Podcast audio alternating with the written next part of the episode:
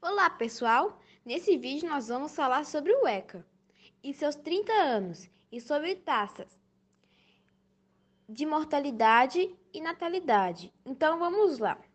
O ECA é o Estatuto da Criança e do Adolescente e a lei que cria condições de exigibilidade para os direitos da criança e do adolescente, que estão definidos no artigo 227 da Constituição Federal.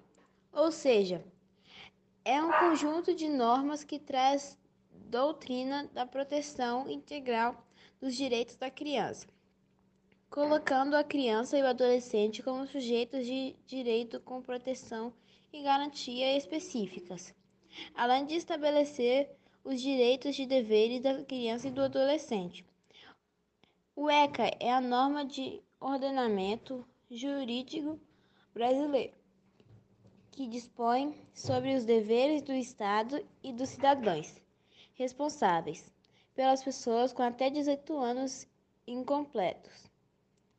O Estatuto da Criança e do Adolescente, ECA, legisla em favor da proteção dos direitos fundamentais e pessoa em desenvolvimento e sobre os órgãos procedimentos protetivos. O ECA dispõe também sobre os procedimentos de adoção, aplicação de medidas socioeducativas do Conselho Tutelar e os crimes cometidos contra crianças e adolescentes. Garante que os direitos da criança e do adolescente têm que ser tratados com prioridade absoluta, ou seja, Conforme o que está registrado no ECA, os direitos são garantidos por lei. A criança e o adolescente têm alguns direitos especiais, por estar em desenvolvimento físico, psicológico, moral e social. Introduziu-se que a doutrina da proteção integral no ordenamento jurídico brasileiro através do artigo 227 da Constituição Federal, que declarou de ser dever da família, da sociedade, do Estado de segurança à criança e, à criança e adolescente, com absoluta prioridade o direito da vida, à saúde, à alimentação e à educação ao lazer. Nos últimos 30 anos, o Brasil alcançou conquistas importantes, mas ainda enfrenta problemas para garantir todos os direitos de cada criança e adolescente, sem exceção. Dos tempos em que vigorava o antigo Código de Menores aos dias de hoje, tivemos grandes mudanças no tratamento dedicado a crianças e adolescentes no país. O Estatuto inovou ao atribuir responsabilidades em relação à pessoa com menos de 18 anos, não apenas à família, mas também ao Estado e sociedade, o que significa que todos, solidariamente, devemos ter o bem-estar desse público como prioridade. Essa perspectiva possibilitou avanços, como a proteção conferida pelos conselhos tutelares e até mesmo a redução da mortalidade infantil nas últimas décadas. Em boa parte, isso ocorreu por força do Estatuto, somado à luta diária de muitas pessoas que atuam na área e não medem esforços para assegurar direitos da infância e juventude. Nesses 30 anos, observamos significativo avanço nas políticas públicas, sedimentando-se algum consenso em se atribuir ao Estado o dever inecusável, indelegável e inadiável de assegurar o mínimo essencial para aqueles a quem foi confiado, ainda que involuntariamente o futuro da nação. Resultado disso podem ser constatados no trabalho dos conselhos tutelares, no planejamento definido pelos conselhos dos direitos da criança e do adolescente, nas varas judiciais, nas promotorias de justiça e nas delegacias de polícia especializadas, bem como na visibilidade conquistada em relação ao tema. Na educação, foram notáveis os avanços detectados especialmente na universalização do acesso proporcionada por ações entregadas dos poderes públicos das diferentes esferas federativas, a exemplo dos patamares de mínimos gastos e das medidas equalizadoras voltadas ao estabelecimento de uma espécie de subvinculação dos recursos, assim como as, das possibilidades de participação social inspiradas na gestão democrática do ensino. A partir do ECA, os integrantes da população infanto-juvenil passaram a ser reconhecidos como sujeitos de direitos e não mais como os meros objetos de intervenção da família ou da sociedade. Houve também a alteração da política de atendimento, antes traçada por um órgão federal, a então existente Fundação Nacional do Bem-Estar do Menor, FUNABEM, para todos os municípios da mesma maneira.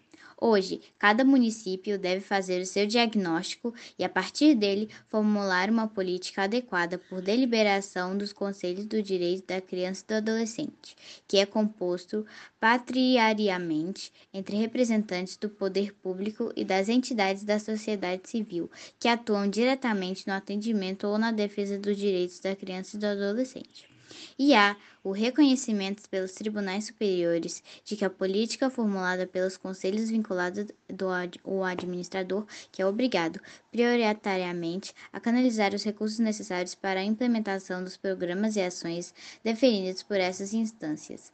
O Estatuto também conferiu papel fundamental à justiça da infância e da juventude, nas situações em que o administrador público não cumpre o seu dever institucional e inegável na implementação dos direitos previstos tanto no Estatuto como na Constituição Federal. Essas são as duas pilastras fundamentais do ECA: a indicação dos direitos humanos fundamentais da população infanto-juvenil e a interação, quando necessária, da Justiça, da Infância e da Juventude, acionada principalmente pelo Ministério Público. Acredita-se que o maior avanço ainda repousa no simples reconhecimento de que estamos falando de sujeitos de direitos e não de objetos de nossa livre intervenção, o que também reflete uma maior responsabilidade quanto à necessidade de observar a peculiar condição de pessoas em desenvolvimento e os direitos inerentes a tal condição. Contudo, o alcance desses direitos de forma mais abrangente e que suplante diferenças, principalmente socioeconômicas, ainda é um desafio a ser vencido. Taxas de natalidade e mortalidade. Taxa de natalidade e taxa de mortalidade são indicadores demográficos realizados por meio de cálculos. A taxa de natalidade representa o número de nascidos vivos, enquanto a taxa de mortalidade indica o número de óbitos de um determinado local. Os resultados obtidos auxiliam na compreensão da dinâmica populacional de um determinado lugar, demonstrando seu crescimento ou declínio. Taxas de natalidade. A taxa de natalidade representa o número de crianças nascidas vivas no período de um ano. Exclui-se desse cálculo o número de crianças nascidas mortas ou que morreram logo após o nascimento. Esse indicador representa a relação entre o número de nascimentos e de habitantes de um determinado local. O cálculo é feito a cada mil habitantes e o resultado é dado em permilagem, número por mil. Taxa de natalidade no Brasil. A taxa de natalidade tende a uma queda de 20,14% em 1995 para 13,69% em 2020 no Brasil. Taxas de mortalidade infantil. A taxa de mortalidade infantil é um indicador social de extrema relevância para a análise do desenvolvimento social e econômico de um país. Segundo o Fundo das Nações Unidas para a Infância, UNICEF, reduzir a mortalidade infantil é uma das principais metas das políticas para a infância de todos os países. Essa taxa representa o número de crianças que morrem antes de completar um ano de idade e é calculada a cada mil crianças que nascem vivas no período de um ano.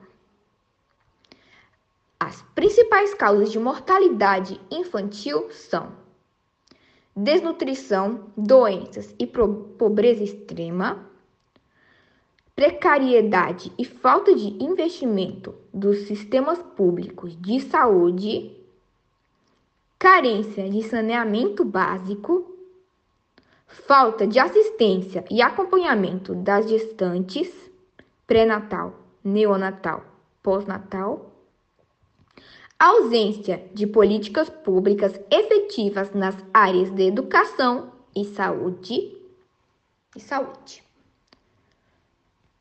Taxa de mortalidade infantil no Brasil. A taxa de mortalidade infantil no Brasil foi de 12,4 a cada mil nascidos vivos em 2018, abaixo da taxa de 12,8 de 2017. Apesar da melhora, a mortalidade das crianças menores de um ano está longe das encontradas nos países mais desenvolvidos. Japão e Finlândia, por exemplo, têm taxas abaixo de 2 por mil. Dos países BRICS, o Brasil está próximo da China, 9,9 por mil nascidos vivos. A menor taxa de mortalidade infantil foi encontrada no Espírito Santo, 8,1 mortes de crianças menores de um ano para cada mil nascidos vivos. A maior taxa foi registrada no Amapá, de 22,8 por mil.